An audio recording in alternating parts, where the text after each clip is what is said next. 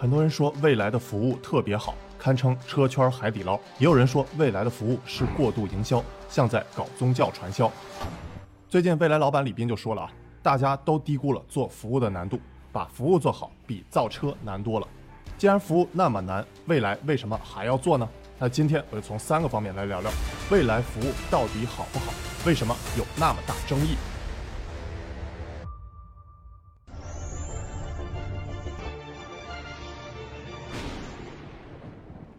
我是佳妮，谈说技。之前我在未来还能活多久的视频里给大家讲过未来的四圈模型，还被未来联合创始人手动点了个赞啊。其实四圈模型和李斌、秦力宏在创立未来之初整理的这张未来体系竞争力图有异曲同工之处。你可以看出，未来的车只占到左上角的四分之一，其他的四分之三包括了全生命周期的服务、数字体验和超越汽车的生活方式，都和我之后要讲的未来服务相关。所以啊，如果你把未来当成一家造车卖车公司，还不如说叫出行服务公司。那我就谈谈未来服务的优势、劣势和双刃剑。先说第一点，优势。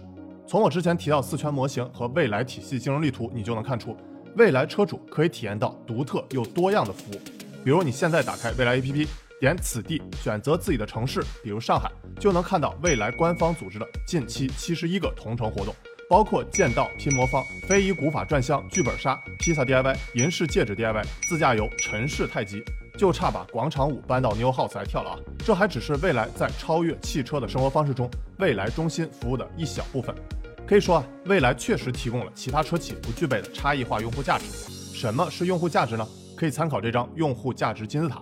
从下往上看，包括了功能层、情感层、自我实现层和自我超越层。先看功能层，包括了省时、简化、挣钱、减少风险、有序、完整、连接、省力、避免麻烦、减成本、高质量、种类丰富、感官吸引和信息传达。再看情感层，包括了减压、奖励、怀旧、设计美感、荣誉感、健康、治愈关怀、有趣、诱惑、吸引、捷径感。再看自我实现层，包括了提供希望、成就感、积极动力、继承传宗和归属感。最后是自我超越层，只有一点心灵超然。可以说，越厉害的品牌可以提供越多也越往上层的用户价值。那未来的服务提供了哪些价值呢？你可以根据用户价值金字塔自行填空。未来提供那么多独特又多样的服务，最终是想让消费者的心智中留下服务好的印象。就像一提起汽车安全，就想起沃尔沃；一提起操控，就想起宝马；一提起洗浴中心，就想起。另一方面，服务就是未来这家企业建立的壁垒，或者叫护城河。李斌说，做服务难，甚至比造车还要难。那到底难在哪里呢？需要有服务三层面。第一层面，基础设施的建设，就像造车要建工厂，未来的服务也要建各种换电站、维修服务中心、New House、New Space、线下店等基础设施。而且呢，这些基础设施还是未来独有的创新。最典型的就是换电站和 New House，都是未来车主独享的 moment。坦白说，二零二一年未来造车的推进速度不咋地啊，比小鹏慢很多。比如 ET 七交付时间过长，造成包括我在内的不少人退订单。但未来的基础设施建设发力很猛，尤其是家电补能的基础设施，比如换电站，在二零二一年未来共建设了六百零五座换电站，合计有七百七十七座。简单算一下，未来成立于二零一四年，前六年就建了一百七十二个换电站，相当于去年一年就建了未来前六年换电站数量的三点五倍。今年未来计划累计建设一千三百个换电站，未来计划在二零二五年建设超过四千个换电站，相当于现在数量换电站再翻五倍以上。换电站建设加速，当然和未来换电站二点零升级相关，占地更少，效率更高，成本也更低。这个等我以后单独做期未来换电视频再详细聊吧，感兴趣可以关注我以后视频。第二层面，管理系统，典型的就是 cloud service，比如未来的能源云。去年七月，未来在上海滴水湖 New Power 三周年活动，当时就重点宣传了未来的能源云 New Power Cloud。正好我也在现场啊，拍下的这张图比较重要，概括了未来能源云的四大组成部分：Power Prime、Athena、Power Go 和 Shield。我简单概括为四句话：汇集未来各种充电、换电、家电数据，分析和预测用户家电行为，帮用户规划合理的家电场景，使未来的电池体系更加安全有效。第三层面，人。这点其实是最难的啊！未来近一年，员工数从七千人涨到一点六万，从价值观到内部管理，从体制机制到日常执行，都是非常难的啊！别说管理一点六万名员工了，就是让一个小创业团队、一个小家庭齐心协力，都不是一件容易事儿啊！正好就讲到第二点，未来服务的劣势。咱先从消费者买车的直观感受来说，服务种类多就一定是服务好吗？不一定啊，很多人都有选择困难症。我跟一些一线的汽车销售朋友聊，发现很多消费者不买蔚来的原因也很简单，蔚来可选择的项目太多了啊，比如 bus 电池租用、服务无忧、保险无忧、充电换电家电车等等啊，都被搞晕了，害怕自己被套路了。那大家买车都是为了图方便的，但未来你搞那么多的服务让我去选择，用了吧我还得去研究，怕吃亏又怕麻烦；不用吧又感觉我钱都花出去了，不用那岂不是亏了？坦白说啊，这种情况确实普遍存在，这也不怪消费者，毕竟未来推出的很多服务都是前无古人的，确实有很大的理解成本。比如 bus 电池租用服务，从二零二零年八月二十日推出到现在，已经快一年半了啊。当时我也在北京 New House 东方广场的发布会现场，当时很多媒体人问的问题，到现在很多消费者仍然在问，比如到底是买电池合算还是租电池合算啊？不是所有人都会像专业的媒体人一样仔细研究每项政策的利弊。注意，我这里说的是专业的媒体人啊，并不是那些只会报参数、当厂家传话筒的车评人。再说第二点劣势，也是我之前简单提到的，服务太难。这里的难包括了三大难：第一难、标准化难、意外多。由于服务涉及的人为因素太多，所以啊会出现的意外也多。还拿未来换电来举例啊，打开未来 APP 里的充电地图，随便点开一个换电站，拉到底部的换电帮助，点击查看全部，你就能看到各种用户换电时提出的常见问题。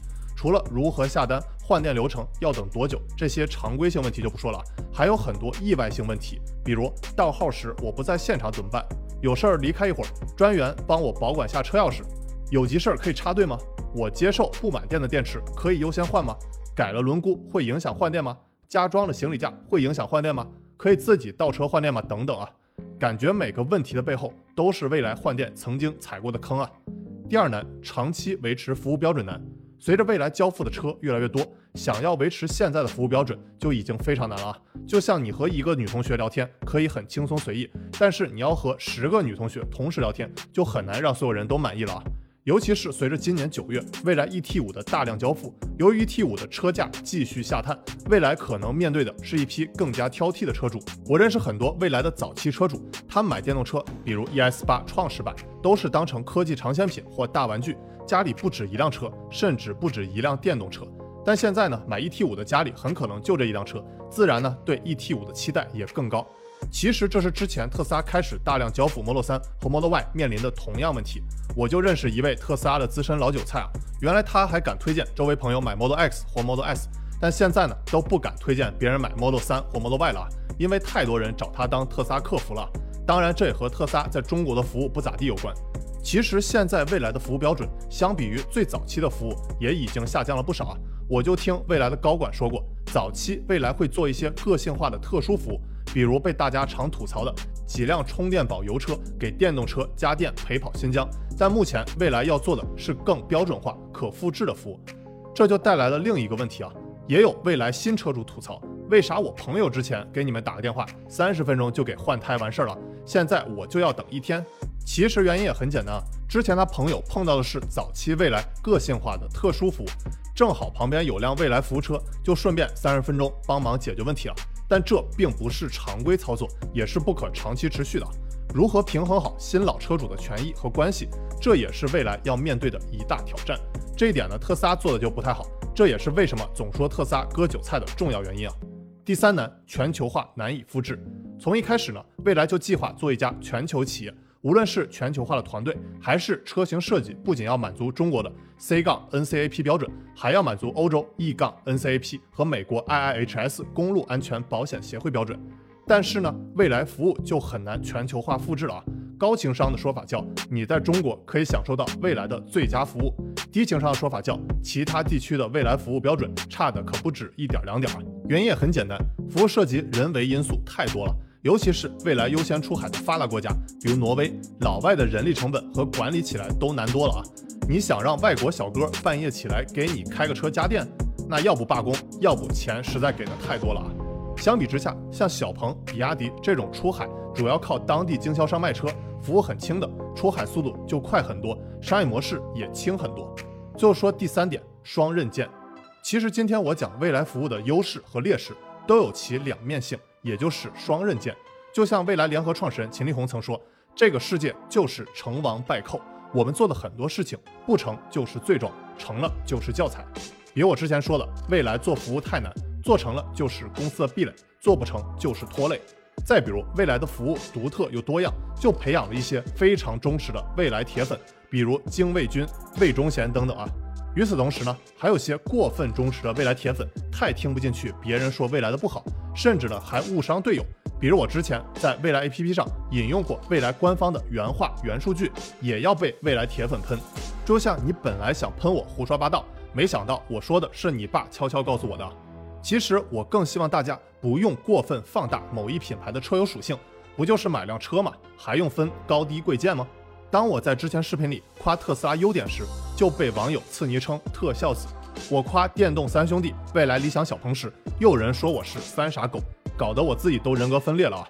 其实每家车企都有其各自特色，不然呢也不可能活到现在，而且活得都还特别好。尊重对手的同时，也不妨碍自己走独特的路。就像电动艾玛写道：“未来内部推崇对美和完美的执着追求，而马斯克会跟员工强调。”别让完美成为你进步的敌人。Don't let perfection slow progress。最后呢，送给大家一句我很喜欢作家费茨杰拉德的名言：如果一个人能同时保有两种截然相反的观念，还能正常行事，这是低等智慧的标志。所谓的优点或缺点，放在不同的情境下都是特点。那你还想听我谈车说科技讲什么呢？欢迎给我弹幕评论留言。如果你认为本视频对你有帮助，别忘了帮我点赞关注，这会对我继续干视频有很大帮助。我是小安妮谈说技，我们下期再见。